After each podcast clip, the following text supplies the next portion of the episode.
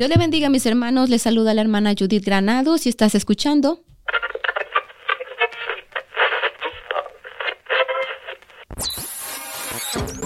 Radio Restauración. Radio Restauración ha sido producido por la Iglesia Restauración ubicada en 5720 de la Taylor Avenue en Mount Pleasant, Wisconsin, USA. Pastores Amilcar y Mayra Cardona. Director técnico Elvin Pizarro. Amén.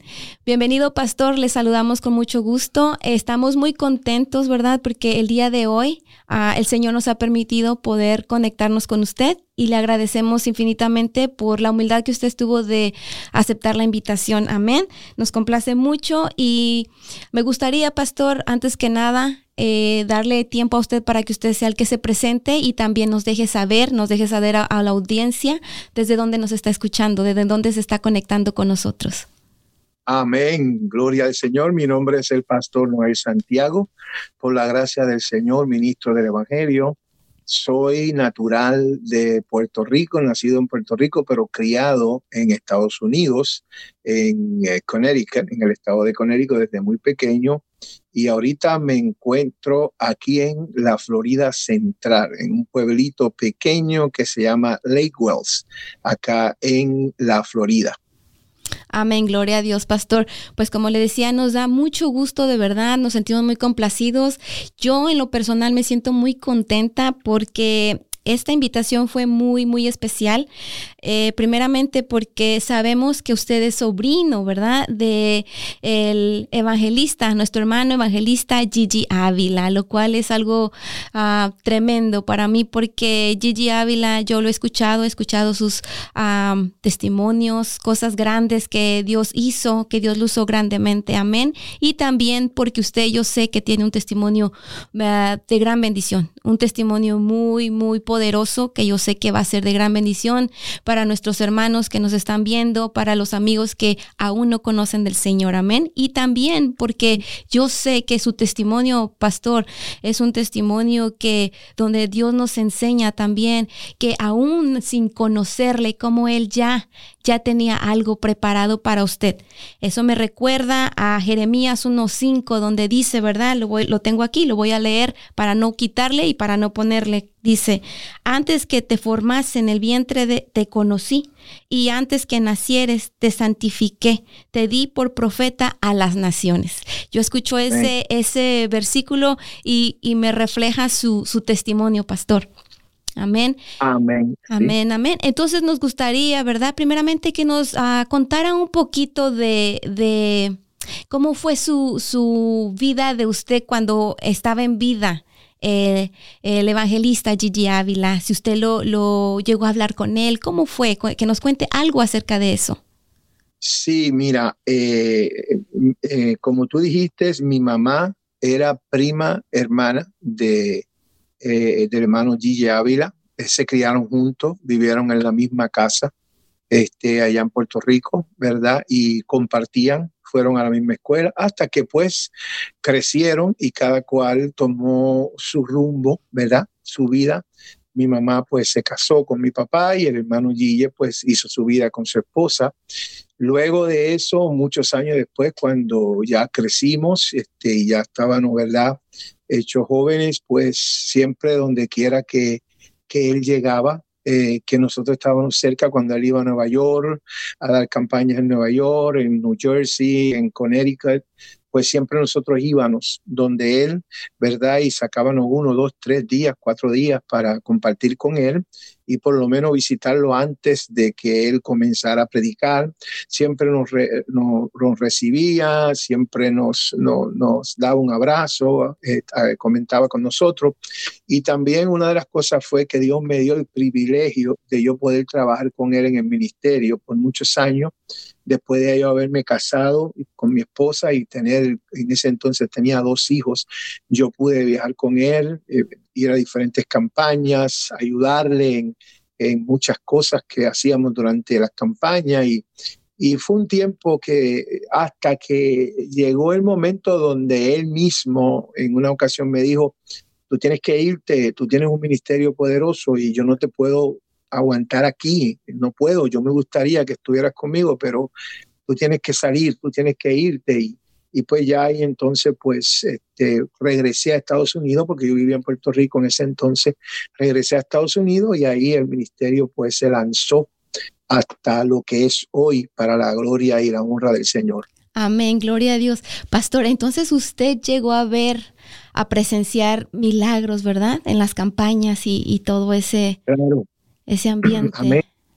Sí, muchas veces este, fui parte de los que eh, estábamos allá arriba en el altar con él, que le pasábamos los hermanos. Yo trabajaba mucho cuando estaba con él en, en las campañas, yo le ayudaba mucho con el sonido, eh, con lo que tiene que ver la, eh, ¿verdad? Todo lo que es sonido y también ayudaba con los, el equipo de Ujieres que levantaban, a veces teníamos, dependiendo de la cantidad de gente, 300, 400, 500 Ujieres este, los, los atendíamos y eh, cuando tenía esa oportunidad, porque no viajaba en todas las campañas no iba a todas las campañas, pero sí cuando había la oportunidad, pues estábamos ahí cerca y pude presenciar milagros maravillosos de, que, que, siempre van a estar en mi, en mi corazón, en, en mi mente y pude ver eh, eh, la mano de Dios de verdad a obrar y hacer cosas maravillosas. Wow, tremendo, pastor. Me gustaría, usted que pudo vivir eso, que lo pudo palpar, me gustaría preguntarle, ¿usted ve alguna diferencia de ese tiempo a este tiempo de ahora referente a los milagros y, a todas esas cosas grandiosas que como Dios ah, se reflejaba en ese tiempo? Pues mira, qué bueno que me haces esa pregunta. Eh, dice la Biblia que Dios es el mismo ayer, hoy y por siempre. Pero sí, sí, nosotros por lo menos, pues para la gloria del Señor, yo voy a cumplir 60 años ya. Y desde los cinco años estoy sirviendo al Señor, que me llevaron al templo. Eh, y sí, de verdad, y aunque muchas personas no le gusta que se haga la comparación, pero muchos años atrás había que ver eh, con el anhelo, con, con el entusiasmo, con, con la entrega que no solamente la iglesia, sino los siervos de Dios se entregaban, eran gente de oración. No estoy diciendo que hoy en día no, porque sí los hay, pero sí, sí, sí es muy grande la diferencia. Eh, el Evangelio, eh, eh, los predicadores, la palabra, las campañas que se hacían, antes hacían campañas, yo llegué a estar en campaña de 21 días 21 días en un estadio de campaña. Y hoy en día ya eso no se ve, ahora las campañas son dos días, tres días por más. Eh, y la entrega total por decirte en el ministerio, cuando yo era parte del ministerio, nosotros teníamos que eh, ayunar, era, era como parte de, de nuestro trabajo por lo menos dos veces al mes y esos ayunos, eh, aparte de los personales nuestros, ese día llegábamos, nos, entre, nos metíamos a un cuarto y nos quedábamos ahí todo el día orando y ayunando por, el ministerio, por el siervo de Dios, por las almas. Este, además de eso, teníamos que dar tres días a la semana de oración de madrugada todos los días el ministerio estaba abierto a las 5 de la mañana para que la gente fuera a orar. Y nosotros, los que éramos parte del ministerio, teníamos que anotar, ponchar, como se dice hoy, eh, de in, eh, como si fuéramos a trabajar, para reflejar que fuimos a orar a las 5 de la mañana, de la madrugada, hasta las 6, 7 de la mañana.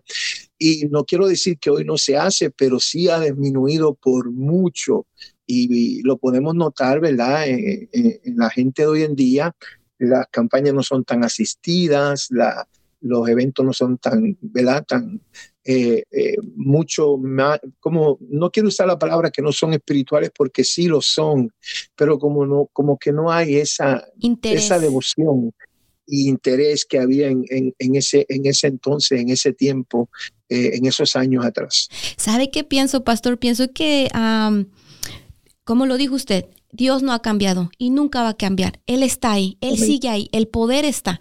Pienso yo que es falta de necesidad de, nosotros mismos, de Dios, de estar cerca de Él, de conocerlo, porque necesidad la hay y muy fuerte, pero muchas veces lo ignoramos, muchas veces lo hacemos a un lado y también la facilidad de la vida que llevamos, la, la facilidad de tener las cosas tan fácil nos lleva a evitar la necesidad de tener a Dios en nuestras vidas, porque necesitamos estar bien agarrados del Señor para poder ver que hay necesidad de Él, aunque no haya necesidad material, pero hay necesidad de Él. Tenemos que tener esa necesidad. Es como cuando se nos abre la puerta para ir a orar a la iglesia. No tenemos yo en mi punto de vista no tenemos que ir a orar porque me dijeron que fuera, sino yo voy a ir porque tengo una necesidad. Cuando nosotros tenemos esa necesidad, usted va porque va, porque su necesidad es estar cerca de Dios, que su familia se convierta. Bueno, ¿qué podemos decir? Muchas necesidades, pero no porque le dijeron venga. Y, y a mi hermana me preguntan mucho eh, me hacen esa pregunta, pastor. Por la gracia del Señor, he viajado muchas repúblicas, muchos lugares y hasta países del, tercer mundo a predicar. Y me hacen la pregunta cuando regreso, ¿por qué, Dios, ¿por qué vemos tantas sanidades, tantos milagros en otros países y aquí no lo vemos? Usted, mi amada hermana, lo acaba de decir, porque estamos muy cómodos, porque lo tenemos todo a la mano, porque no queremos, eh, no tenemos aunque sí la tenemos, pero no reflejamos que tenemos esa necesidad que hay en estos países cuando uno va donde la medicina es escasa, los médicos son escasos, no hay recursos, los hospitales son, eh, eh, no son los mejores, eh, pues entonces están no voy a usar la palabra obligado, sino pero que su fe entonces está puesta verdaderamente en Dios para que Dios conteste. Y la, la Biblia es clara que la fe mueve a Dios. Y cuando esta gente, estos países, eh, demuestran ese tipo de fe, Dios se mire, se abre a hacer unos milagros maravillosos. Amén. Es, es como cuando ya es, es la última dependencia, Dios. Cuando es nuestra última dependencia, es donde Dios ah, se glorifica. Nosotros, uh, pastor, nosotros tuvimos la oportunidad de ir a, país de Nicaragua y nos pudimos dar cuenta que hay una necesidad espiritual grande, que los hermanos se van caminando aunque no haya asiento, aunque no haya paredes. Y eso es tan bonito porque usted puede sentir el poder de Dios en su vida, lo, lo puede palpar. Pero lamentablemente nosotros estamos perdiendo la oportunidad, porque como acabamos de decir, el Señor está, Él es, Él, Él fue, Él es y va a seguir así por siempre. ¿Qué quiere decir? Que cuando entonces nosotros lleguemos realmente humillados delante del Señor con esa necesidad, diciendo, Señor, tú eres mi prioridad, eres mi necesidad, vamos a ver la gloria de Dios. Amén. y, y pastor, la palabra nos lo dice, ¿verdad? Que va a haber un mover del Espíritu Santo. Eh, en los últimos tiempos, ¿verdad? Y, yo, yo estoy esperando ese tiempo porque eh, para mí eso me va a reflejar el tiempo de los de antes, el tiempo cuando Dios se manifestaba grandemente, poderes, eh, milagros poderosos que se podían ver. Gloria a Dios, sí, y eso, eso está, eso va a venir, eso va a llegar ya. Eh, yo lo he podido vivir en otros países y aún aquí en Estados Unidos, en, en lugares donde he ido y, y, donde hemos visto cosas maravillosas, pero cosas eh, eh, grandes que Dios ha hecho, porque la palabra de Dios dice que cosas mayores que las que yo hice, haréis ustedes en mi nombre y yo estoy viviendo eso, lo estoy creyendo y voy a seguirlo viendo. Amén, pastor. Y bueno, eso no quita, ¿verdad? Que nosotros no veamos la gloria de Dios todos los días, porque yo le voy a decir, yo la veo en mi trabajo todos los días todos los días, hasta el estar aquí. A mí me dice la directora, este, eh, ¿cómo está todo? Le digo, bueno, el venir aquí ya es un, una bendición grande, el ya estar aquí. Amén. Eh, ahora, pastor, vamos a entrar más a, acerca de usted. Nos gustaría que usted nos compartiera cómo era su vida, cómo era su, su familia antes de conocer del Señor o cómo fue que, que su familia conoció del Señor. Pues mira, yo vengo de una familia muy pobre en Puerto Rico. Eh, ahora somos nueve hermanos y hermanas y uno de crianza. Eh, mi papá y mi mamá eh, mi mamá era espiritista antes de conocer al Señor. su religión siempre era el espiritismo, la brujería, la hechicería. Eh, eh, buscaba mucho para subir de, rango en, esa religión. Mi papá no era religioso, era un hombre que bebía mucho alcohol, mucha cerveza. se iba a los por decir los jueves o los viernes y regresaba los martes. En Puerto Rico hay una, un tipo de música que le dicen la trova, que se usa más en el tiempo de lo que es Navidad, que, pero es, es algo que se, se utiliza todo, todo el, el, el ¿verdad? todo el año y es un tipo de música que usted no escribe, usted va cantando en el momento porque alguien le dice, cántate de esto y usted improvisa. Y él era muy bueno en eso, eh, él, él, era muy bueno y no le pagaban con dinero, le pagaban con cerveza, con ron, con tequila y pues esa era su vida. Una vida que, que pues ahí estábamos nosotros, en ese entonces habían unos cuatro eh, muchachos pequeños, ¿verdad? Y pues mi mamá eh, de la casa le, le, hacía trabajos, este, le hacía brujería para ver si él cambiaba y, y, nada, él, él seguía en, en, esa forma, en esa manera. No había nada que hiciera cambiar a, a mi papá. Este, seguía así, esa era la vida de él y mi mamá pues cada día pues más, más este, eh, tratando de, que, de, que, el hombre cambiara, pero no había forma de que él cambiara. No había una manera de que él ¿verdad? Eh, dejara su música, dejara su, su, su cerveza, su tequila, su ron. Ahí vivía él sumergido.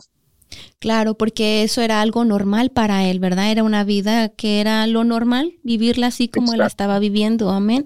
Y pastor, pero ¿en qué tiempo es cuando sus papás uh, vienen a conocer del Señor? Bueno, eh, como te dije al principio, voy a ir un poquito más para atrás. Mi mamá era prima hermana del hermano Gille y se criaron ahí juntos. Entonces, cuando mi mamá queda embarazada, eh, y te voy a decir esto porque tiene que ver con la pregunta que me, que me hiciste. Cuando mi mamá queda embarazada de, para tener su tercer hijo, eh, que va a hacerse los exámenes, este, sus cosas, pues el médico le dice que, que la criatura que había en el vientre estaba muy enferma y que no iba a nacer, que se iba a morir, que ella tenía que regresar a la casa buscarse unas cositas y regresar al otro día al hospital porque había que practicarle un aborto de emergencia.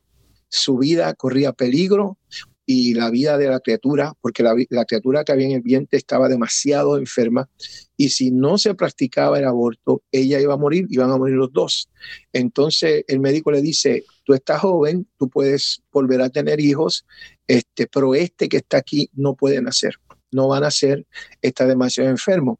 Entonces, cuando ella sale del hospital, eh, pasa por, por frente de, de, la casa del hermano Gille. Eso fue para principios del año 1963.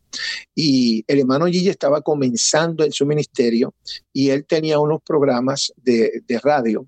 Eh, y en mi casa nadie era religioso, nadie tenía a Dios, pero como era familia, siempre se ponía el programa de él mi, mi, abuelita decía, hoy nadie puede eh, hablar porque ahora viene eh, que tiene su programa. Eso era para, para ellos algo grandísimo, que alguien estuviera en la radio de la familia.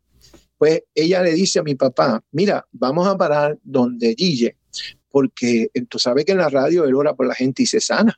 Él sana a la gente. Ella no sabía que era Dios.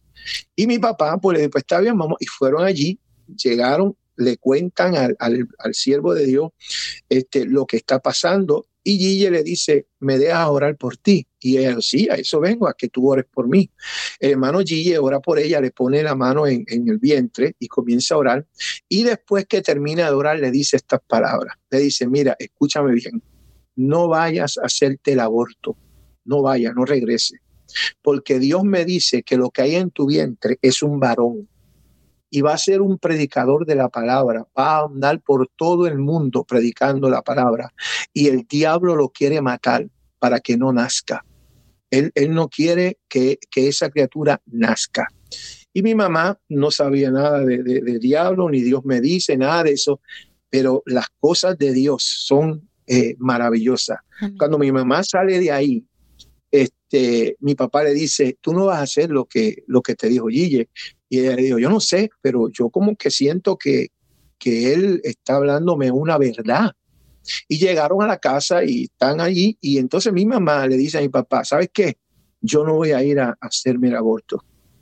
Y, y, mi papá, pues por supuesto, mi abuela, la mamá de mi mamá, toda la familia, pero ¿cómo va a ser? Gille no es médico, Gille, no sabe lo que te dice. Tú sabes que Gille vive engañado por esa gente que lo volvieron loco y mira, eh, él había dejado la maestría, él había dejado eh, Gille en ese eh, tiempo acababa de, ganar Mr. Puerto Rico en, el levantamiento de pesa. Este, estaba caminando por todo el mundo en competencia, perdón, competencias olímpicas. Y entonces él había acabado de, ser el ganador de, la competencia más grande en Puerto Rico y la abandonó por, por, servir a Cristo. Entonces ellos le dicen, este, este, muchacho está, no está bien. Y ella decía, no, tú sabes que él me dijo que iba a ser un varón y que, y que iba a ser un, predicador como él. Y yo lo voy a creer. Y mi mamá se puso en su lugar, siendo espiritista, no creyendo en nada, ella se puso en su lugar y ella dijo, no, no, me voy a hacer ningún aborto. Y así pasó el tiempo eh, enferma, eh, eh, en la cama, este, dolida, y los médicos le decían, usted está loca, señora, usted no sabe lo que hace. Pero llegó el 13 de noviembre del año 1963. Y nunca se me olvida porque mi mamá me contó este testimonio a ella por muchas veces. El 13 de noviembre del año 1963, un miércoles, y eran como las 3 y algo de la tarde. Cuando ella va al médico, los médicos esperan lo peor y cuando nace esa criatura, fui yo, varón, como Dios, lo dijo. Como Dios lo dijo, será varón. Y cuando nace varón, eh, los médicos le dijeron a mi mamá, no, no se ponga muy alegre porque el niño se va a morir. No va a vivir, este, no, no está bien. Y bueno, ahí me, me, cogieron, me, comenzaron a trabajar conmigo y llegó el día de, enviar a mi mamá para casa y, y, le dijeron, usted se puede ir, pero el niño se queda porque se va a morir. Y ella dijo, no, no, no, si, si, yo, si yo me voy, yo me llevo el niño. Porque mire, hermana, yo no daba signos vitales. A mí me cogían el pulso y no tenía pulso. Yo no daba signos de, de, de nada de hemoglobina, de nada. Eh, no engordaba una onza, pero tampoco perdía una onza. Y así estuve, me mandaron para casa a, a peleas de mi mamá y todos los viernes llegaba un señor del el hospital y cuando abría la puerta que mi papá lo, lo, recibía, lo primerito que le preguntaba a mi, a mi papá, ¿se murió o no se murió? Y mi papá decía, no, todavía está vivo ahí. Y así estuve como unos dos meses o mes y medio que no daba, me cogían los signos y decía, es que cómo este muchacho está vivo si no, no, no tiene signo. Entonces me pesaban, no, no, no ganaba una onza, pero no perdía una onza. Y estaba con color, estaba, e, eso para ellos era algo que, que no podían concebir. Y bueno, pasa el tiempo y yo sigo entonces, comienzo a aumentar de peso, comienzo a crecer, comienzo, ¿verdad? como todo un niño normal, hasta que llegaron los cinco años de edad. Cuando yo cumplía cinco años de edad, un día estamos nosotros jugando en la, un domingo en la parte de afuera de la casa, bien temprano en la mañana, y pasa una jovencita como de unos 16 años, se llama Elsie Soler eh, todavía vive en Puerto Rico, y nos mira y entra a mi casa y le dice a mi mamá, eh, mire señora, yo voy a la iglesia pentecostal de aquí, del, barrio, y los domingos tenemos una clase bíblica y yo quisiera que usted me diera el permiso de llevarme a, los niños para la, para la clase bíblica. Y mi mamá lo que le dijo fue, si te llevas a uno, te, lleva te lo lleva todo. Y él, pues está bien. Y, mi mamá le dijo, sí, pues la semana que viene lo digo, no, yo me lo llevo hoy. Y, mi mamá le dice, pero eh, eh, no yo lo, ella nos llevó, nos vistió, nos preparó y nos llevó a la iglesia. Y yo comienzo a escuchar del labios del pastor que dice, si hay algunos niños aquí, porque habían muchos niños del barrio, y el pastor preguntaba si hay algún niño aquí que sus papás no vienen a la iglesia con, con, con ellos, pregúntenle que si nos dan permiso de ir a, hacer un culto en, el patio de la casa. Y entonces ahí yo llegaba después de la clase bíblica, papito, dice el pastor que, que quiere venir a, traer un culto aquí. Y siempre me decía que no, que no.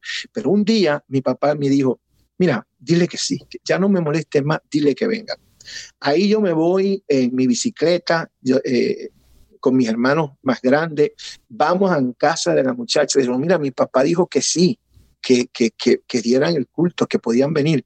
Hermana, y, y, es lo que le explicaba del tiempo de antes. Al otro día, lunes, estaban ellos dando un culto en mi casa. El otro día, lunes en la tarde. Y aunque ese día mi papá no se convirtió ni mi mamá, no, ninguno de los dos, pero quedó la semilla sembrada. Y un jueves me cuenta mi mamá y mi papá que ese mismo jueves de esa semana, que mi papá nunca llegaba a la iglesia, a la casa, llegó. Y ese jueves le dice a mi mamá, este, prepárame una ropa que yo quiero ir para la, para la iglesia hoy. Y mi mamá le dice, pero si es que hoy no hay, no hay, los nenes no van hoy ellos van los domingos. Sí, pero ellos tienen culto porque yo paso por ahí todos los días yo los veo. Y mi papá fue a la iglesia y regresó y fue el, el, regresó el viernes de trabajar y fue a la iglesia otra vez. Entonces, ese próximo domingo, cuando mi papá se está vistiendo para, para ir y llevarnos, mi mamá le dice, ¿sabes qué? Yo yo siempre a ti te he hecho trabajos, te, he hecho brujos, te he hecho tantas cosas para que tú cambies. Y tú llevas como tres o cuatro días que tú no bebes, que tú vienes a la casa, que tú te presentas y, y, a ti te tienen que haber hecho algo ahí en esa iglesia. Yo voy a ir contigo a ver. Y mi mamá ese día fue a la casa de Dios. Y ese día, y siento la, presencia de Dios, eh, ese día, cuando hicieron el llamado, mi mamá, mi papá pasó al frente. Mi mamá no quiso pasar porque ella le dijo, no, si tú quieres pasar, pasa tú, pero yo no, yo no voy a pasar. Pero, ¿qué pasó? Que ella dice que ella no sabe cómo, decía, pues mi mamá está en el cielo ya, que cuando mi papá pasó y comenzaron a, orar por él, le pusieron, le pusieron la mano, que cuando ella abre los ojos, ella está en el piso, al frente de la iglesia, tira para atrás y hasta aquel día se fue la brujería, se fue el hechicerismo, se fue el vicio, se fue todo. Y desde ese día, en el año 1968, mi papá y mi mamá comenzaron a servir al Señor. A mis cinco años de edad. Wow. Fíjate que no, no lo hicieron cuando Dios le da la palabra a través del hermano Gille y cuando ven el milagro que él dijo será varón y nazco yo varón. Ellos no, le, no se convirtieron, a los cinco años. A los ocho años de edad, cuando yo cumplo ocho años, estamos en la iglesia en una campaña de niños y eh, el último día de la campaña mandan a pasar todos los niños de la, de la iglesia y ahí estoy yo. Y comienzan a orar, el predicador comienza a orar por él, por los niños ahí al frente. Y cuando me pone la mano a mí, me dice, los papás de este niño están aquí. Y mi papá y mi mamá levantaron la mano, vengan acá al frente. Y aquel varón me puso la mano y le dijo a mi mamá y a mi papá, ustedes saben que este niño es escogido antes de nacer. Antes de nacer es escogido y que Dios lo llevará por diferentes partes del mundo, países que él ni conoce que existen todavía. Él será un predicador. Ahí mi mamá comienza a llorar, comienza a, porque eh, eh, mi mamá guardaba esa palabra que el siervo de Dios, hermano Gilla, le había dicho en su corazón, será varón y será un predicador. Siempre me decía, cuídate, Noel, eh, tú, eres alguien especial, Dios tiene algo para ti. Yo era un niño de 7, 8 años, yo no entendía nada de eso, pero me decía, ten cuidado, ya cuando voy creciendo, este, que ya soy un joven de, de 12, 13 años, cógelo suave en la calle, tú tienes un llamado de Dios, tú vas a ser un predicador, tú, tú vas a ser un hombre de Dios, eh, no, te, no te juntes con, eh, cuídate, porque ella guardaba bien en su corazón la palabra profética que Dios le dio cuando todo el mundo le decía, abórtalo, porque no van a ser, se va a morir. Y como le dije al principio, sierva, voy a cumplir 60 años y todavía están esperando que yo me muera. Wow. Wow, pastor, tremendo, amén, aleluya. Eh, algo bien bonito que, que usted dice, ¿verdad? Cuando usted era niño, me puedo dar cuenta que usted fue el que motivó, el que Dios usó para llevar a sus, a sus papás. Desde ahí el Señor ya lo estaba usando usted sin darse cuenta. De ahí, ¿verdad? Que dice la palabra que si no fuéramos como niños, ¿verdad? Si no somos como niños, no entraremos al reino de los cielos. ¿Por qué? Porque usted insistió, insistió. ¿verdad? En, en, que fueran, en que ellos fueran a la iglesia y por fin, ¿verdad? Su papá decide, ok, voy a ir para que ya no insistas más. ¿Y qué pasa? Que ahí el Señor empieza a obrar en la vida de ellos. Y, y también algo que me, que me llama la atención, que estando ahí, su mamá, ella decía, no, yo no quiero, ve tú. Y al final, como el Señor la trajo. ¿verdad? La trajo. Otra cosa también que puedo ver, cómo el Señor cumple las promesas cómo el Señor cumple con la palabra. Dice la palabra que Él, él nunca miente, ¿verdad? Que él, él, no es hombre para mentir. Él promete y Él lo cumple. A pesar de que pasó tiempo, como dice usted, no fue al instante cuando vieron el milagro de que usted sobrevivió que usted no murió, eh, no se convirtieron, pero más sin embargo al tiempo lo, se convirtieron y el Señor cumplió su palabra. Amén. Y, pastor, después de ahí, ¿qué sucede cuando usted comienza a, crecer? Usted, usted sigue los caminos del Señor o, usted, ¿qué, ¿qué, pasa con su vida de, juventud, de, de jovencito? Bueno, ya cuando tenía 13 años por ahí, entonces mis padres se mudan a los Estados Unidos 12 eh, años, 13 por ahí tenía, y ahí en Estados Unidos conozco a la que hoy en día es mi esposa. Y dicho sea de paso, el próximo mes cumplimos 42 años de casado, para la gloria del Señor. Gloria a Dios. Comencé a ir a la iglesia, pero eh, yo le había hecho una promesa a mi mamá en, esas cosas que uno habla, porque yo conocí la pobreza, yo veía como mi papá eh, se, trabajaba y ¿verdad? ellos se esforzaban. Y yo un día le dije, entonces que yo voy a ser rico y yo te voy a comprar una casa y, yo voy a salir de la, de la pobreza, de la miseria, yo no quiero. Y cuando tenía 16, 16 años, dejé la escuela eh, y me fui a trabajar. Me fui a trabajar y a, ganar dinero, eh, una miseria, ciento y pico de dólares en ese entonces ganaba a la semana y comencé a trabajar. Entonces, a, comenzar a trabajar, no estaba, como uno dice, apartado, pero ya entonces no estaba asistiendo a todos los cultos. Yo soy músico, yo aprendí a tocar guitarra, eh, aprendí a tocar percusión y yo iba a los cultos, pero, pero también mi trabajo y todo. Y, y un día mi mamá me llama y me dice, Noel, escúchame, siéntate, Dios me habló, tuve una, revelación, una visión contigo y te las quiero contar. Y yo le dije, no, no, no, no, porque ella me decía, mira, tienes que acercarte a Dios, Dios tiene un ministerio contigo poderoso. Eh, inclusive me ponían en la iglesia a predicar y, y para la gloria del Señor predicaba y los hermanos decían, wow, tú, Dios, Dios te, te va a usar. Y yo, pues eso, pues amén, ok, amén. Y un día mi mamá me dijo, tengo, tuve una revelación contigo. Yo le di a ella estas palabras le cogí mi dedo y me lo puse así en el bolsillo y le dije, échame la, la, visión aquí en el bolsillo y cuando yo sea rico y tenga dinero, entonces yo predico, como tú dices. Y al otro día me fui a trabajar. Nunca se me olvida, mujer de Dios. Octubre 10 de 1980. Nunca se me olvida. A las 8 de la mañana yo trabajaba en una compañía y yo manejaba lo que le llaman una máquina Power Press, que baja un, una, un acero y le da a un fierro y le hace una, una marca. Y yo estaba trabajando ahí y de momento esa máquina bajó y me agarró, no sé si puedan ver aquí en la, en la pantalla, perdí todo lo que falta en mi mano ahí.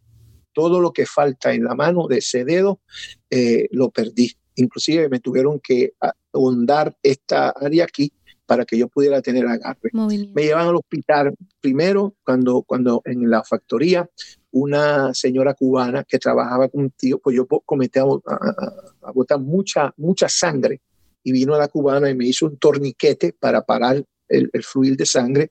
Me llevan al hospital, comienzan a trabajar conmigo y le dicen a mi papá y a mi mamá, eh, tenemos que amputarle la, el brazo. Se lo tenemos que cortar porque como le pararon el fluir de sangre, la mano se murió. No tiene vida. A mí me ponían alfileres así en la mano y yo no hacía ningún tipo de movimiento.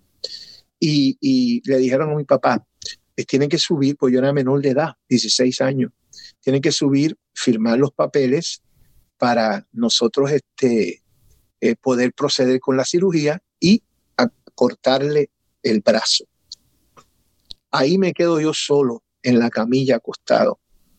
Y cuando yo estoy acostado, solo, yo digo estas palabras, Señor, si tú permites que no me corten el brazo, yo te prometo que yo muero en un altar predicando. Yo quiero tocar la guitarra, yo quiero tocar la guitarra, decía yo, pues ya yo tocaba la guitarra. Y se, se, lo dije al Señor. Y de momento entra una, un personaje al cuarto. Yo estoy acostado con la cabeza para la puerta y me doy cuenta que entra a la parte de atrás un personaje vestido de blanco y yo pienso que es uno de los enfermeros a empujarme para llevarme a donde fuera. Pero no, llegó ese personaje y con la mano derecha me dio aquí tres veces y me dijo, cada vez que te mires la mano y veas que te falta un dedo, vas a saber que te llamé a, a predicar mi palabra. Y se fue. Al rato entra mi papá, entra mi papá, me da un abrazo y me dicen, hijo, te tienes que ir, van a, a cortarte. Y yo le digo a mi papá, papito, por favor, dile que me hagan la prueba otra vez. Yo no quiero que me corten. Y fue la primera vez que yo vi a mi papá llorar, pero llorar diciéndome, no se puede hacer nada, hijo, eh, eh, ya tienen que proceder. Y parece que el, médico, lo, como me vio así, con esa insistencia y para calmar mi, mi deseo, le dice a mi papá, no se preocupe, señor, vamos a hacerle una prueba más.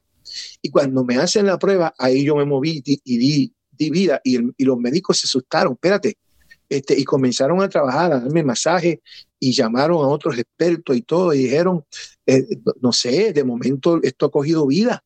Y, la mano comenzó a, coger color y a coger vida y no tuvieron que, que amputarme la mano, pues como todos ven, gracias a Dios. Ahí yo estuve en el hospital como unos, este, diría yo, unos siete, ocho días. Eh, salí del hospital para el Señor. Después de, un tiempo me casé con mi esposa en el 81, en el año 81. Ahí comenzamos a, ¿verdad? Este, a, a, a seguir buscando a Dios. Y en el año 1985 por primera vez nosotros registramos en nombre de nuestro ministerio un mensaje para ti que se llamaba en ese entonces en Conérico. Y ahí Dios comenzó a sacarme por, por, la, por las iglesias de la ciudad de donde yo vivía, comenzaban a invitarme. Yo, yo no tenía estudios bíblicos, yo no, yo simplemente me invitaban oraba, le pedía a Dios que me, me, diera palabra y llegaba y, y, me invitaban y predicaba y, y Dios se movía en su misericordia. Y seguimos ahí, mi esposa y yo, luego fuimos a pastorear este, una iglesia por primera vez, a fundar una iglesia. Eh, después que estuvimos un tiempo, de ahí nos movimos otra vez al evangelismo. Y desde ese entonces, para la gloria y la honra del Señor, en altas, en bajas, en buenas y malas, hemos seguido predicando. Eh, Dios me dio el privilegio de grabar tres discos de música cristiana. Este, estudié la palabra del Señor, eh, hice una maestría en teología para la gloria y la honra del Señor. Y creo que como unos 15 países que hemos visitado predicando, le he predicado a 10, 20, 30 hermanitos y le he predicado a 5 o 6 mil personas para la gloria del Señor. Hemos estado en prisiones de máxima seguridad donde he predicado de tú a tú con una persona a través de unas rejas, porque máxima seguridad. También Dios me ha dado el privilegio de predicarle a gobernadores en sus oficinas, eh, sentarme con ellos, presentarle el plan de Dios, ¿verdad? Y, orar con ellos. Eh, todo, ¿verdad? Para la gloria y la honra del Señor. Y como dice la palabra, hasta el día de hoy puedo decir, siervo inútil soy, porque no he hecho nada. Amén, pastor. Gloria a Dios. Algunos puntos que, que usted decía, ¿verdad? Que noté ah, y hablábamos temprano sobre eso. Cuando ustedes vivían allá en su pueblo, usted pues iba a la iglesia, pero usted menciona que cuando ya se mueven, como que perdió un poquito el interés, como que ya le cambió la idea, como que le llegó como que ahora quiero ganar dinero, quiero tener... Uh, algo, ¿verdad? Claro, su propósito era para ayudar a su familia porque eran pobres, pero si me doy cuenta que es lo que hablábamos al principio, que cuando hay la necesidad, ¿verdad? Uno está como más agarrado del Señor, pero cuando ya venimos a un lugar donde como que más o menos ya hay más calidad de vida, como que comenzamos a perder ese interés, ¿verdad? Así es, este, eh, no, nos olvidamos de que es Dios el que nos está prosperando, el que nos está eh, echando adelante, el que nos suple, el que nos da. Porque mira, una mañana yo estaba orando, de, ya después de muchos años de estar predicando, eh, yo diría hace como 15 años atrás quizá, en este año vamos a cumplir 38 años predicando de ministerio para gloria del Señor y yo oí la voz de Dios, eh, yo puedo decirle que la oí audible en mi oído. Cuando el Espíritu Santo me dijo, si tú atiendes mis negocios, yo voy a encargarme de ti y de los tuyos. Te voy a dar todo lo que tú necesitas. Y eso se me metió en el corazón. Y claro, cuando viene el momento donde Dios nos va a probar, porque va a llegar el momento que Él nos va a probar. Si yo hablo de fe, yo tengo que probarle a Dios que de verdad yo tengo fe. Entonces llega el momento donde, donde está la escasez, donde quizás está atrasado el carro o la renta, o donde nos quedamos a pies. Eh, a veces le decimos al Señor, yo te voy a servir y voy a ir a, a la casa tuya, aunque sea a pie, o aunque tenga que coger el bus. Y pues nos pasa, como me sucedió a mí hace poco, que llego de una campaña en México y del aeropuerto a mi casa, mi carro se me fue, se, dañó, eh, no en el momento no tengo auto, porque, porque Dios nos dice a veces, vamos a ver si es verdad. No es que Dios nos va a atentar, porque Dios no, pero Dios le puede decir al enemigo, mira, a dale, yo te lo voy a dejar que tú lo toques a ver hasta dónde llega. Y en ese momento, cielo, hay que se nos olvida cuando estamos en el tiempo grande, alto, que tenemos todo, pues ahí dice la gente, no, pero yo estoy bien. No, es la misericordia de Dios que me tiene así. Ahí es que yo tengo que ser más fiel a Dios. Ahí es que yo tengo que doblegar más la oración, la búsqueda, eh, eh, entregarme más a Él, porque yo estoy dándome cuenta que Dios no, no ha fallado su palabra. Entonces yo no le puedo fallar la mía. Yo tengo que mantenerme fiel como le dije que yo iba a ser. Amén, amén. Y sabe que, pastor, que es tan bonito, es tan bonito cuando uno está en la necesidad y cuando uno ah, le faltan las cosas, porque ahí es cuando usted puede sentir más a Dios en su vida. Porque primero, porque Dios le va a dar más, porque usted necesita pasar por algo para que usted pueda ver la gloria de Dios. Amén. Y, y es tan bonito sentir necesidad. Por eso la palabra de Dios nos dice que el, la palabra es locura para el que no conoce la palabra es locura. No, nos llaman locos porque cuando más sufrimos es cuando más gozo tenemos porque sentimos la presencia de Dios más cerca de nosotros.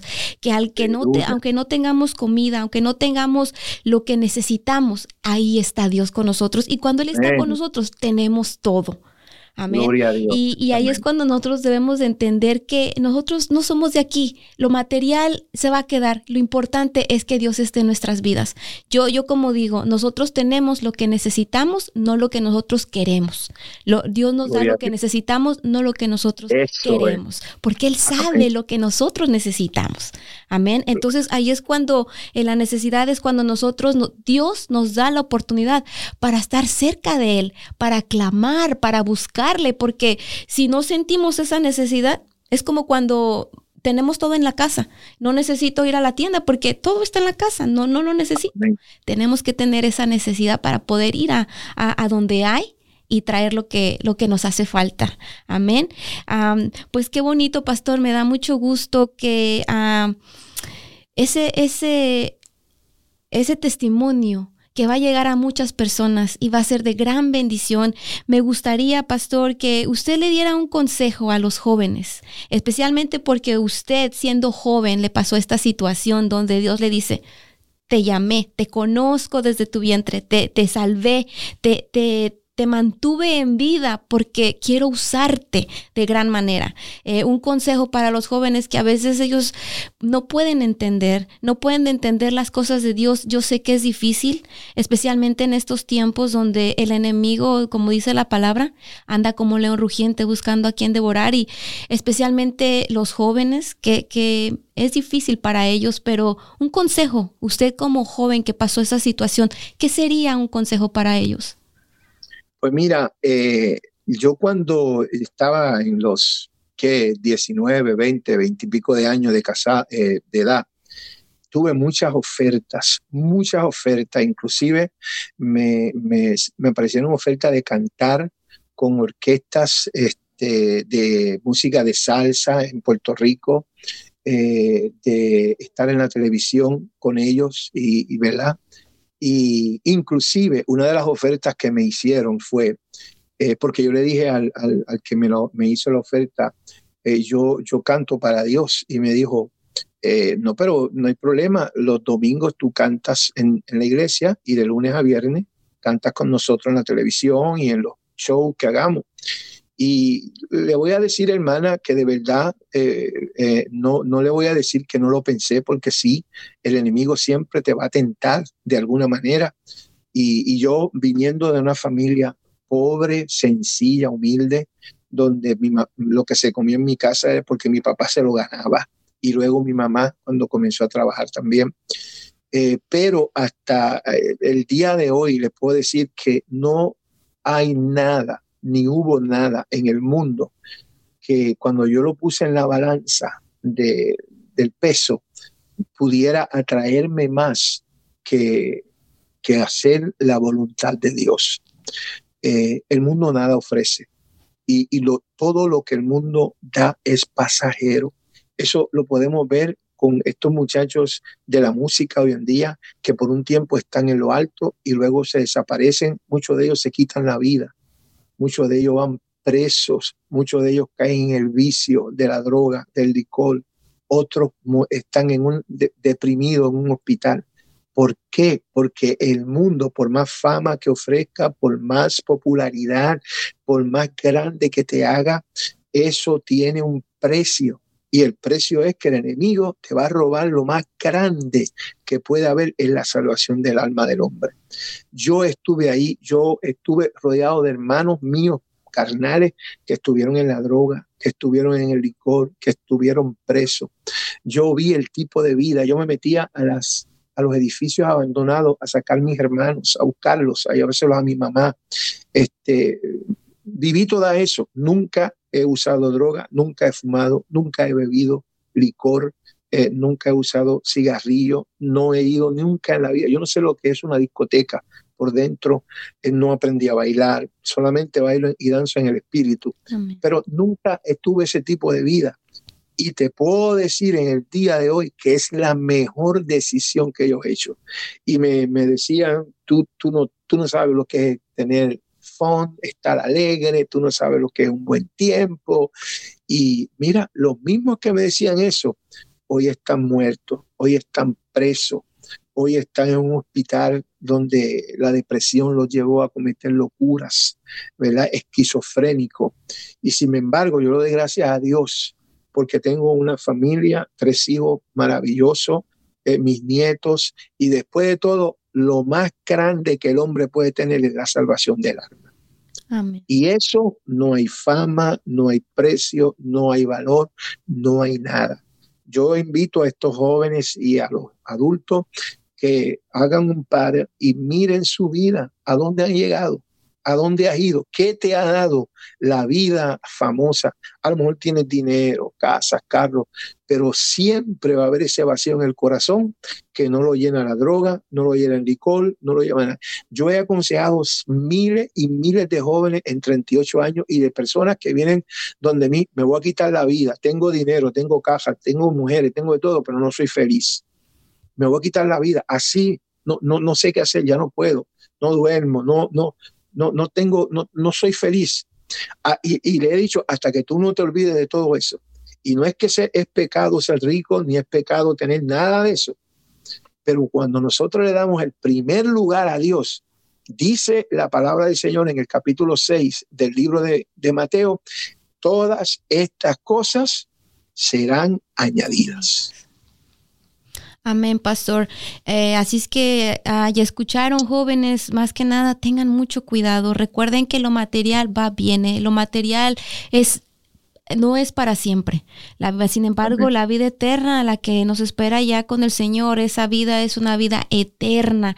Y, un consejo también para los padres, para nosotros que somos padres de familia, que como dice la palabra, que vivamos como si fuera, que si ellos no conocen, si ellos conocen, no, no llevan una vida cristiana, nosotros sigamos adelante orando, peleando la buena batalla por ellos. Orar, orar, orar, orar, porque el Señor es el que va a hacer la obra.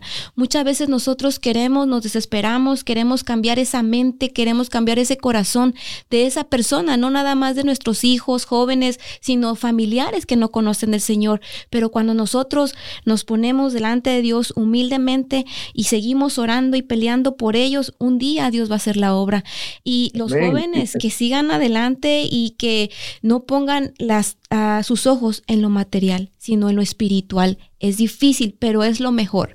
Pastor, otra cosa que usted mencionaba, ¿verdad? Que cuando le iban a cortar su mano, eh, me recordó el versículo que dice de, de más vale sin un ojo sin una mano, sin un pie al cielo, que entero al, al infierno, ¿verdad? Y, y ahí me recordó eso. Amén. Y, pues hasta el día de hoy, desde que yo le hice esa promesa al Señor, hasta el día de hoy, eh, ¿verdad? Pues gracias a Dios, en altas y en bajas, pues la hemos este, cumplido, porque también dice el libro de Eclesiastés, cuando hagas una promesa al Señor, no tardes en cumplirla. Y a veces nosotros prometemos y prometemos y prometemos y pues, pues eh, nos olvidamos. Pero sabe que Dios no se olvida.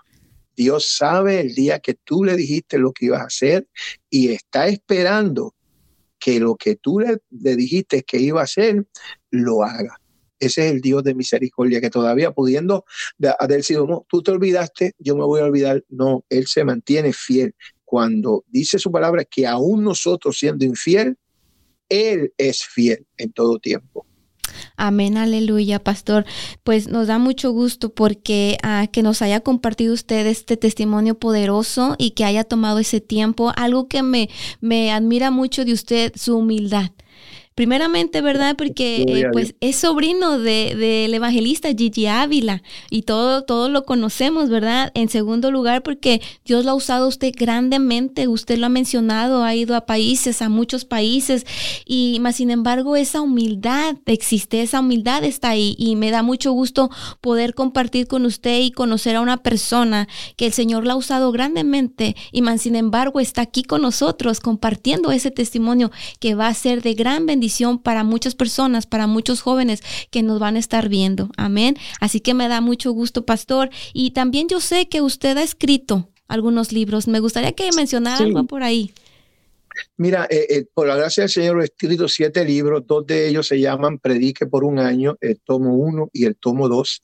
Cada uno contiene 52 bosquejos de mensajes que yo mismo he predicado, es verdad, y que son elaborados para una persona que está comenzando hasta un predicador de años. Es sencillo y siempre digo que el, bosquejo solamente es un bosquejo. La, palabra, la unción la da Dios. nosotros lo que proveemos es un, un guía para que la persona se deje llevar. Y otros cinco libros que son libros pequeños, eh, hay uno, se llama eh, mi experiencia, mi llamado, ahí yo explico cómo Dios me llamó, porque el testimonio, verá cómo Dios me llamó, me, me sacó los lugares que hemos ido, las cosas que Dios ha hecho. Tengo otro libro que se llama Liderazgo, donde ofrecemos este, eh, enseñanzas y hacemos, ¿verdad?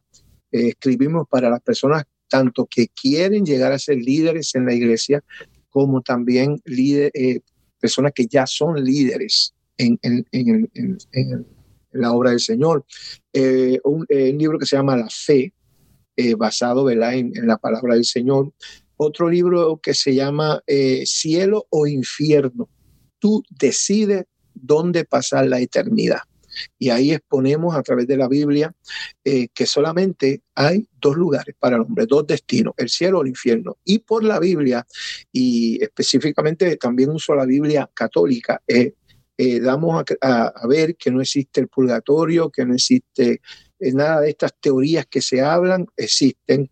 Y un libro que, ¿verdad? Pues he vendido muchísimo porque ha sido de controversia, que se llama, el, ay Dios mío, eh, aleluya, se me olvidó el nombre, pero es un libro que habla, ah, se llama El legalismo, el asesino de la gracia.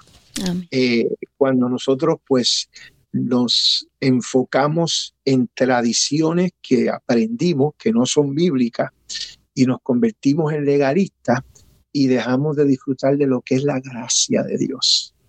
Y ese libro pues este, es uno de los más que he vendido porque por el tema quizás el legalismo, el asesino de la gracia, eh, yo explico cómo yo salí del legalismo. Eso es un testimonio para otro día, ¿verdad? Pero eh, son, son libros pequeños que usted puede eh, leer quizás en un día y los otros dos, predica por un año, son herramientas para que puedan utilizar en el ministerio.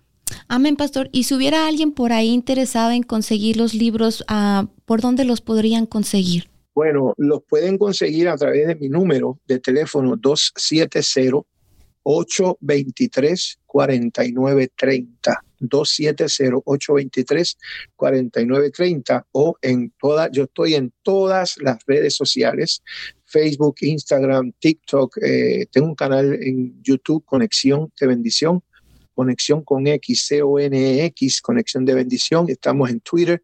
Usted pone Noel Santiago. Tiene que estar seguro que soy yo, porque habemos como tres o cuatro o cinco pastor Noel Santiago y a mí me han llamado preguntándome por libros que ha escrito otro pastor y a él lo han llamado preguntándole por material de nosotros. Pero si me, me envía un WhatsApp o un, perdón, mensaje de texto 270 823 4930 Eh, no están los libros en, ningún sitio como Amazon ni nada de eso, porque eh, yo quiero mantener el costo, eh, el costo para que no sea muy caro a la gente, este, para que los puedan obtener y así no les sea muy costoso. Y yo mismo se los envío y lo que yo quiero es que sean bendecidos. Lo mismo para cualquier invitación.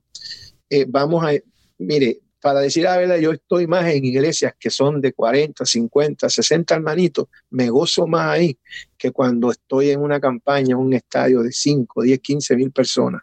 De verdad que me, me invitan mucho en las, en, en las repúblicas, estamos metidos en los lugares allá donde no hay luz, donde, donde no hay agua, donde uno tiene que bañarse echándose agüita por encima, ahí nos quedamos con la gente, eh, compartimos con ellos y, esa es mi vida, esa es mi vida. Amén, gloria a Dios. Me da un poquito de risa, pastor, porque me recuerda cuando nosotros estuvimos en Nicaragua. Mire que a mí me gusta el agua bien calientita, súper caliente. Mi ah, esposo dice que, que para pelar pollos, porque bien caliente. Pues cuando fuimos para allá, el agua no estaba calientita, el agua era de barril, ahí estaba y, y cuando él la prueba me dijo, te toca. Cuando yo le hice así, fría el agua, pero gloria a Dios, pastor, porque tenemos que pasar por situaciones donde Dios nos enseña a valorar, donde Dios nos enseña que Él está ahí para que, y también nos enseña a distinguir cuando estamos sin Él y cuando estamos con Él que es algo maravilloso. Amén, amén. Bueno, mis hermanos, pues ahí lo saben, ¿verdad? Eh, tenemos el, número de pastor para cualquier este hermano, persona que quisiera conseguir estos libros, ¿verdad? Que, que suenan muy interesantes, amén, que son de gran bendición. Ah, tienen que llamar al teléfono 270-834930 para que se comuniquen directamente. 823, hermana, 823. 270-823. 4930. Amén. 270-823-4930. Amén. Para todos aquellos que están interesados en adquirir esos libros, ¿verdad? Que, que son de gran bendición. Yo lo sé que van a ser también de gran bendición uh, con el pastor directamente y entonces usted puede encargarlos y comunicarse con él. También si hay, hubiera alguien que quisiera comunicarse con usted, igual también lo pueden hacer por medio de ese número, ¿verdad? Y también... Ah, también nos ha compartido que tiene un canal de YouTube, Conexión de Bendición, ¿verdad? Y también... hay muchos videos y muchas prédicas, canciones, muchos videos de testimonio de milagros que Dios ha hecho. Eh, mi viaje a África, cuando estuve en África ministrando y predicando, mucho material muy bueno que puede ser de mucha bendición. Amén, gloria a Dios. Y también nos dice que tiene una página de Facebook, ¿verdad? Donde lo pueden... Noel, Noel Santiago Ministerio. Noel Santiago Ministerio. Noel Santiago Ministerio, ahí estamos. Este, hagan el pedido y lo vamos a aceptar. Amén, gloria a Dios, gloria a Dios, pastor. Bueno, pues ah, no nos queda más que despedirnos, darle muchas gracias, pastor, de verdad, de verdad que le agradecemos con todo el corazón. Yo estaba muy emocionada por tener este tiempo con usted, compartir con usted aquí con mis hermanos, el hermano Elvin, la hermana ah, Esmeralda, que también este, está aquí de invitada con nosotros. Pues nos da mucho gusto, pastor, de verdad que el Señor lo siga usando grandemente, de verdad. Y algo que me, me, me emociona mucho de de, su vida, pastor, que el Señor lo está usando grandemente y más sin embargo usted está siguiendo lo que el Señor quiere que haga. Porque vemos que la palabra dice, comenzaste en el espíritu y terminas en la carne. Y podemos ver que ha habido siervos del Señor, que el Señor los ha levantado, pero llegan a un límite y como que algo cambia, como que se dejan llevar por, por lo material, muchas veces dejan entrar en su corazón al enemigo, porque es el enemigo el que trabaja en ellos y tal vez ellos siguen superándose, pero ya no van por el lado donde Dios los ha llamado. Y, y, y me es grato verlo a usted, que usted ha ido a muchos países como su testimonio poderoso, mas sin embargo sigue ahí con esa humildad, trabajando para el Señor, enfocándose, teniendo en primer lugar al Señor. Y yo de verdad que le agradezco mucho y le agradezco mucho. Gloria a Dios. Le agradezco mucho la oportunidad de poder compartir con nosotros, pastor. Esperamos que no sea la última vez. Yo sé que hay grandes testimonios que tiene usted más adelante y me gustaría, nos gustaría seguir escuchando. Amén. Amén. Y, a la orden siempre, cuando me necesiten, aquí estamos. Amén. Gloria a Dios, pastor. Gloria a Dios. Y, y bueno, nos gustaría, por favor, que usted nos despidiera con, con una oración para que el pueblo del Señor que nos está escuchando y personas que no conocen del Señor que están escuchando sean, sean bendecidas por Dios. Amén. Amén. Claro que sí, Padre. Gracias te doy en esta tarde o mañana a la hora que se estén viendo esta programación por esta oportunidad que tú nos permites a tu hija, a mí, Señor, y a los que están al otro lado de la pantalla, Señor amado. Gracias por esta oportunidad. Señor, te presento cada vida que ha escuchado esta conversación, este testimonio. Te pido que el mismo, Dios mío, se meta en el corazón de aquel que necesita un toque, un impacto tuyo. Que este testimonio, esta palabra que se ha hablado en esta tarde pueda calar profundo y pueda tocar las fibras íntimas del corazón. Trabaja con cada vida, Dios mío, con cada dama, caballero, joven, aún los niños, Señor. Si hubiera alguno, Señor amado, que está pensando, mi Dios, tornar atrás, cambia sus pensamientos. Si hubiera alguno, Señor, que hoy, Señor, decide seguirte, perdona sus pecados. Ayúdalo a que pueda permanecer. También te presento, si alguna vida estuviera enferma, Señor, pon tu mano sanadora. Para ti no hay distancia, Señor.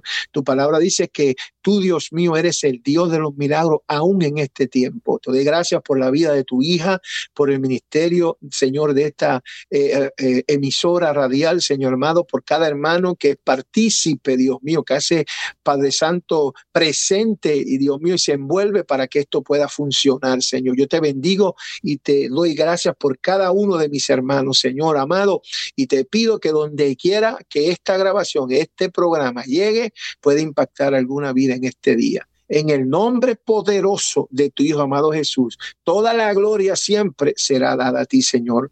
Amén y amén. Amén, pastor. Amén, amén, pastor. Pues muchas gracias, pastor Noel Santiago. Muchas bendiciones para su familia. Que el Señor los siga bendiciendo grandemente. Nos despedimos de este lugar, de, esta este, programación. Así que amigos, hermanos, nos despedimos. Esto fue Radio Restauración.